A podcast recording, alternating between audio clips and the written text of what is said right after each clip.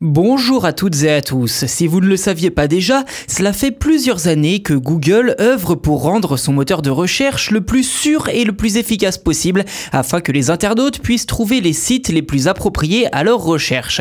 Comme chaque année, le GAFAM a publié son rapport concernant sa lutte contre les sites frauduleux et les spams en 2021 avec des résultats multipliés par 6 par rapport à 2020.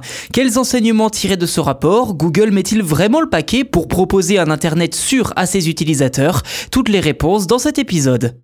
Malgré tous les défauts que peut avoir Google, on ne peut pas lui enlever tous les efforts consentis pour traquer les sites web malveillants et autres formes de spam susceptibles de figurer dans ses résultats de recherche.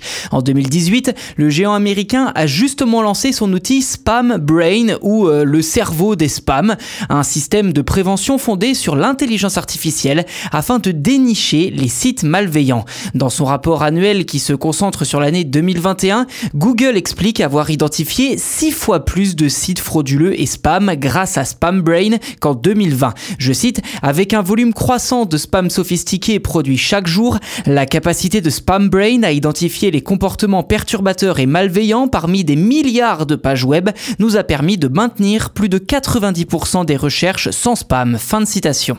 Google parle également des différents algorithmes mis en place l'an dernier pour lutter contre le spam en général, Link Spam Update en juillet, ainsi qu'un algorithme sur le classement des pages présentant des évaluations de produits.